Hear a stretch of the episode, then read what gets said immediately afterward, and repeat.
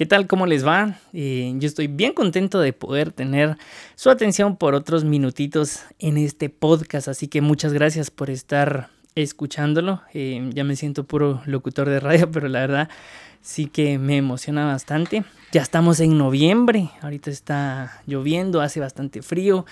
Eh, antes de venir aquí a grabar me di una empapada, así que contentísimos de que ya estamos en noviembre. Bueno, hoy les quiero compartir una famosa frase, y no sé si alguien la recuerda, que dice, nadie recuerda a un segundo lugar. Y es que es algo cierto, porque nosotros eh, normalmente tendemos a recordar solo a los primeros lugares. Sabemos quién ganó el mundial de tal año, sabemos quién fue medalla de oro en las competiciones y nadie recuerda un segundo lugar porque en la sociedad en la que estamos tendemos a recordar mucho y nos dicen que nosotros tenemos que ser siempre primeros lugares en todo. Y miren lo que dijo un corredor de Fórmula 1, Ayrton Senna, el día, él un día dijo lo siguiente. El segundo lugar es el primero de los perdedores. Y es que, como les digo, en la, la, sociedad nos vende que nosotros tenemos que ser primeros en todos. Y es que de primero están nuestros intereses antes que el de los demás. Somos nosotros primero, luego los demás. Bueno, así que de este es el tema que hoy les quiero compartir, así que bienvenidos a este podcast. Hola, mi nombre es Andrés, bienvenido al podcast de Humanoide. Como siempre, un versículo, y esto lo dice Juan el Bautista en Juan 3 del 30 al 31. Es necesario que Él crezca y que yo decrezca. Está hablando de Jesús y Él. El que viene de arriba está por encima de todos. El que es de la tierra es terrenal y habla cosas terrenales. El que viene del cielo está por encima de todos. Bueno, hoy les quiero compartir mi testimonio antes de seguir con este versículo porque mm, fue bien interesante y muy chistoso el día que yo compartí este mensaje. Normalmente cuando yo comparto un podcast o grabo un podcast es de una prédica o de alguna enseñanza que yo ya di en algún grupo. Y aquí solo se los vengo a compartir a las personas que no llegan y las que lo vuelven a escuchar, pues muchas gracias. Pero me pasó que Dios me dijo, mira Andrés, quiero que hables de la bendición del segundo lugar en este grupo. Es un grupo presencial y yo le dije, Dios, yo no quiero hablar de este tema porque en realidad eh, es bien complicado y bien duro hablar del segundo lugar. Y Dios me dijo, no, yo quiero que hables de ese tema. Y de este tema yo tenía que hablar ciertas cosas y es mi testimonio. Yo le dije a la Dios, eh, bueno, empecé a escribirlo. Y cuando voy a compartir este mensaje en mi testimonio, yo comparto acerca de, de una persona. Y saben, lo chistoso fue que esa persona llegó a ese lugar, a ese grupo y me tocó hablar de esa persona enfrente de esa persona. Gracias a Dios no lo estaba criticando, sino que estaba hablando y les voy a compartir de qué es este gran testimonio que les estoy hablando. Obviamente no voy a revelar el nombre de esta persona, pero sí me tocó compartírselo en la cara y decirle, mira, pasó esto, esto y esto, esta es una historia que tú no conoces, pero que se las vengo a compartir. Así que eh, este es mi testimonio. Hace varios años, eh, años atrás, eh, fui a un campamento cristiano de hombres que dura 72 horas. Antes se llamaba Reto Extremo de Carácter, donde en realidad era probado nuestro carácter y donde nosotros buscábamos a Dios. Entonces, este evento se llama Legendarios y es algo que todas las personas que hemos podido asistir a un campamento de estos eh, es un choque de carácter porque en realidad nuestro carácter es probado y la verdad es una experiencia muy bonita que a todos los que escuchen este podcast se los recomiendo. Y cuando nosotros empezamos a ir, este campamento vino a Cobán y un montón de nuestros conocidos empezaron a ir. Lo que sucedía es que la gente iba, regresaba emocionada y contenta, pero a los meses como que se les olvidaba o se les apagaba esa llama. Y entonces varios amigos me dijeron, mira Andrés, necesitamos hacer algo. Necesitamos hacer actividades porque la gente se nos está enfriando. No fue mi iniciativa, no fue algo que nació de mí, sino que la gente me dijo, Andrés, hagamos algo. Entonces empezamos a hacer desayunos. Me recuerdo que el primer desayuno fueron 12 personas y empezamos a ir continuamente llamando cada 15 días y empezamos a hacer esas actividades. Era un momento donde nosotros podíamos compartir y gracias a Dios eh, y la gente, porque el hambre también, la gente también tenía hambre de, no solo de desayunar, sino de recibir palabra de parte de Dios. Entonces nos turnábamos, compartíamos nuestros testimonios y la verdad era un movimiento bien auténtico. Bueno.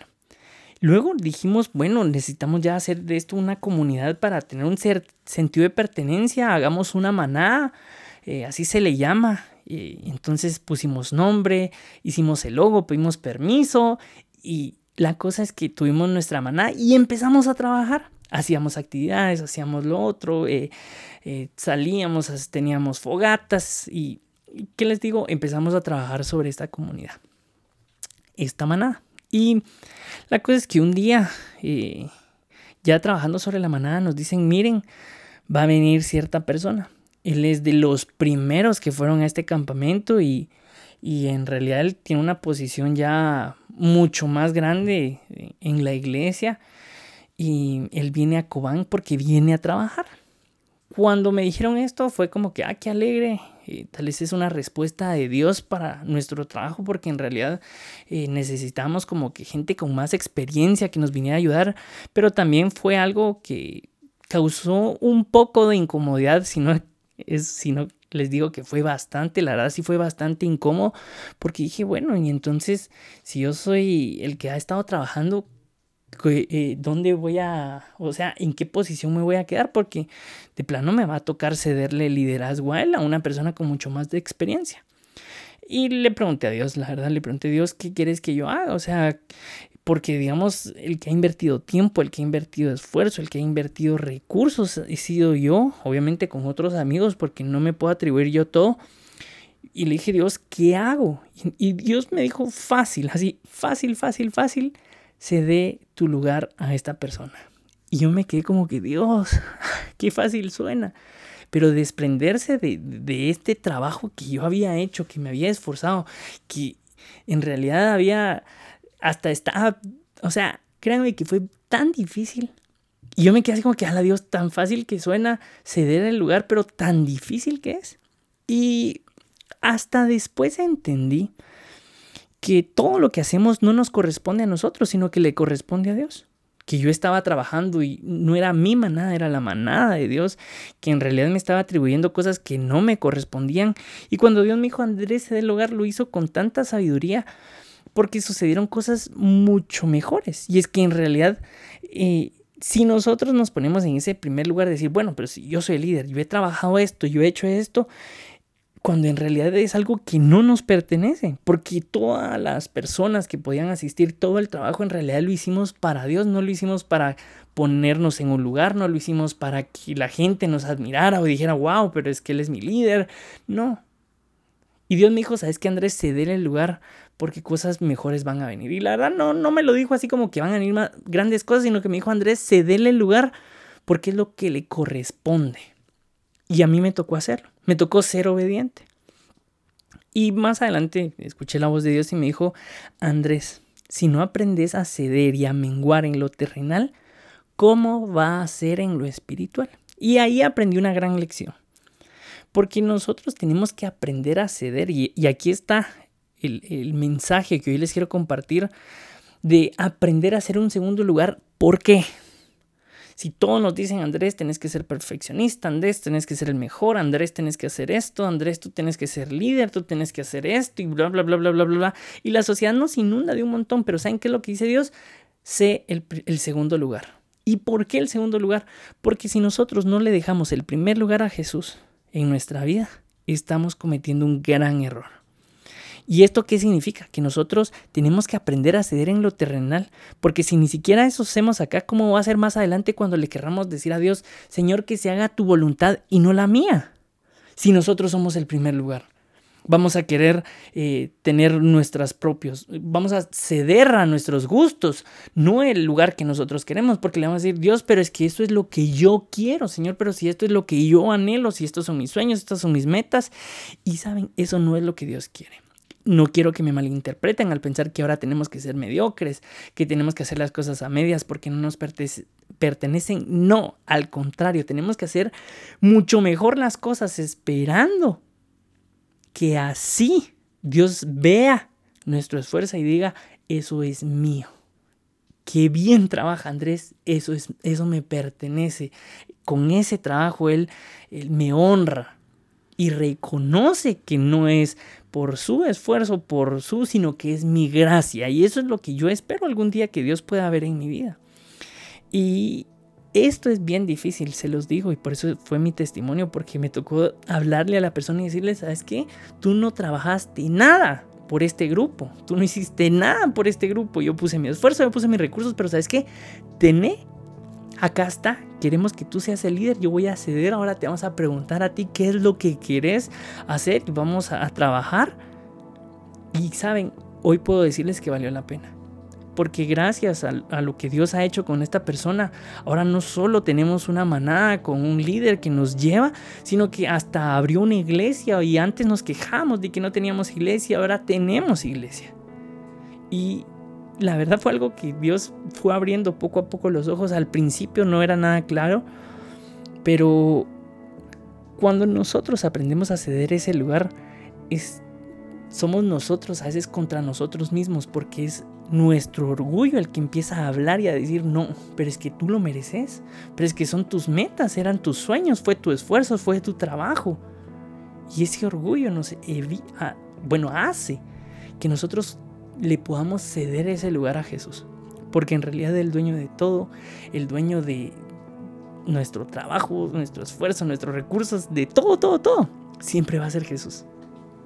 Y Aquí va la explicación del mensaje que Juan dijo en Juan 3:30. Y es que si nosotros somos el primer lugar, ¿dónde queda Jesús? Nosotros siempre decimos, tenemos que seguir a Jesús.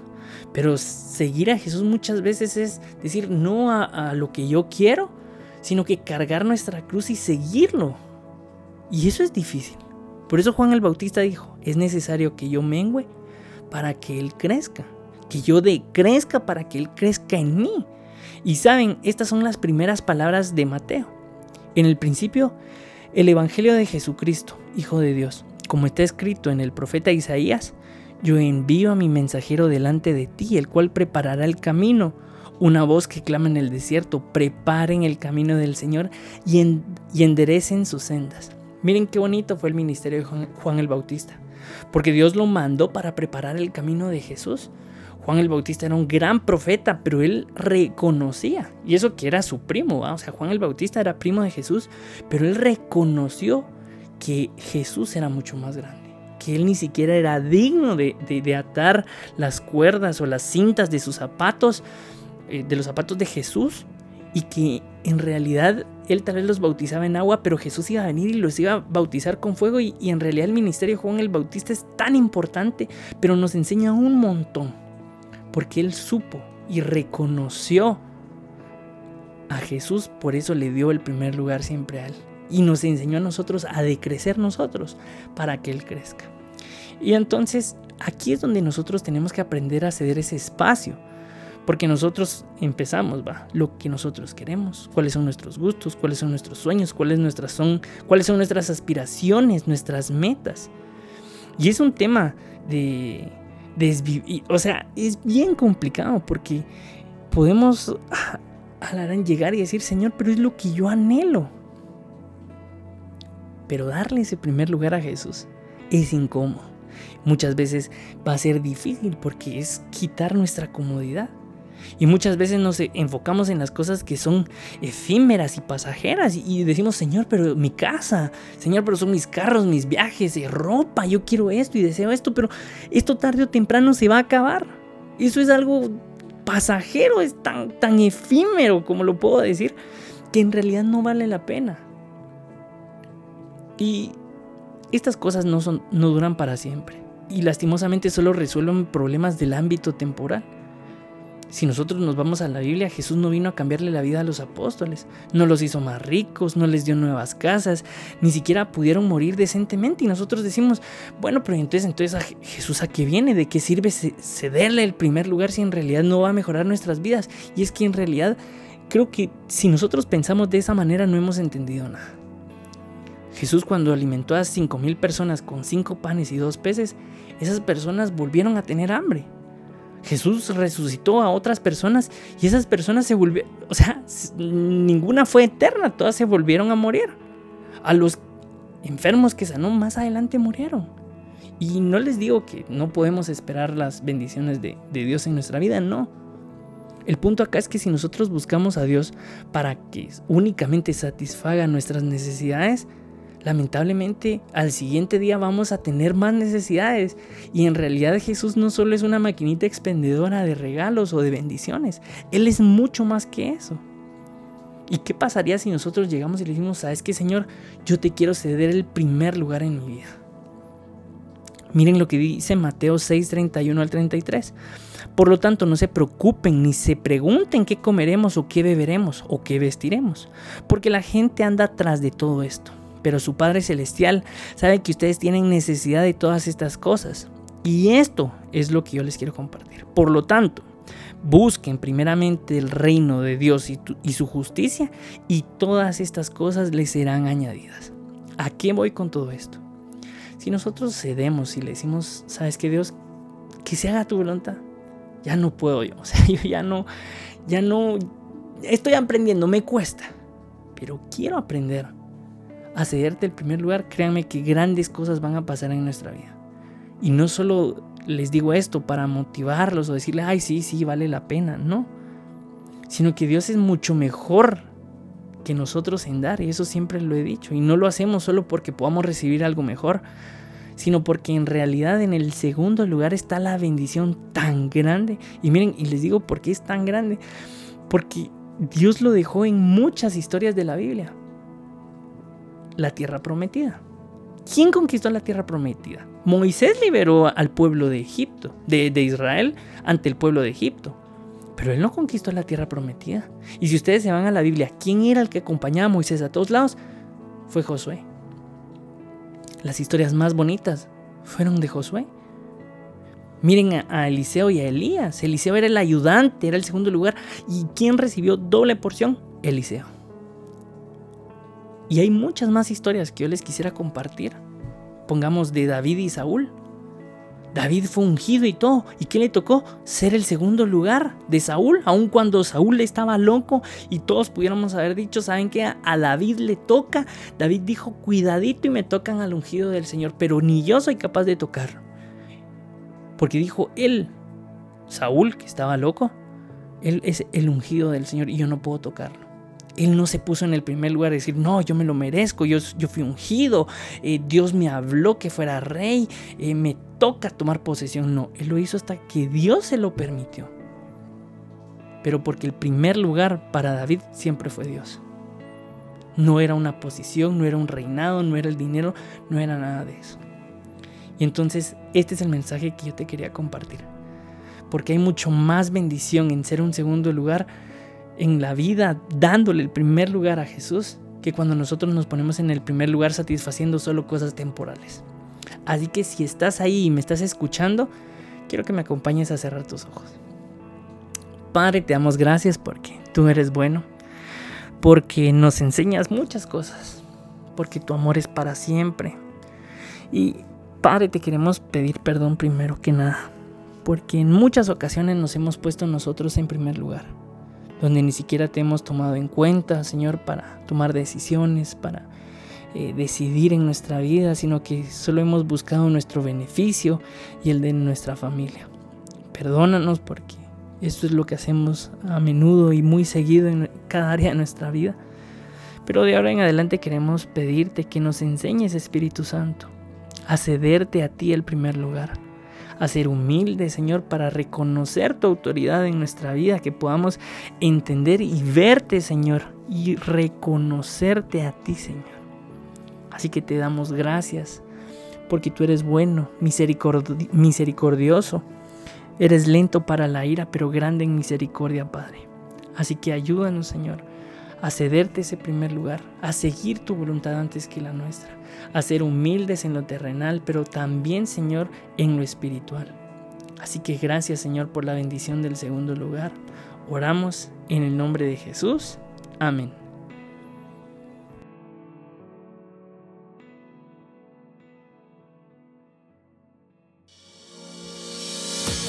Gracias por acompañarme al final de este episodio.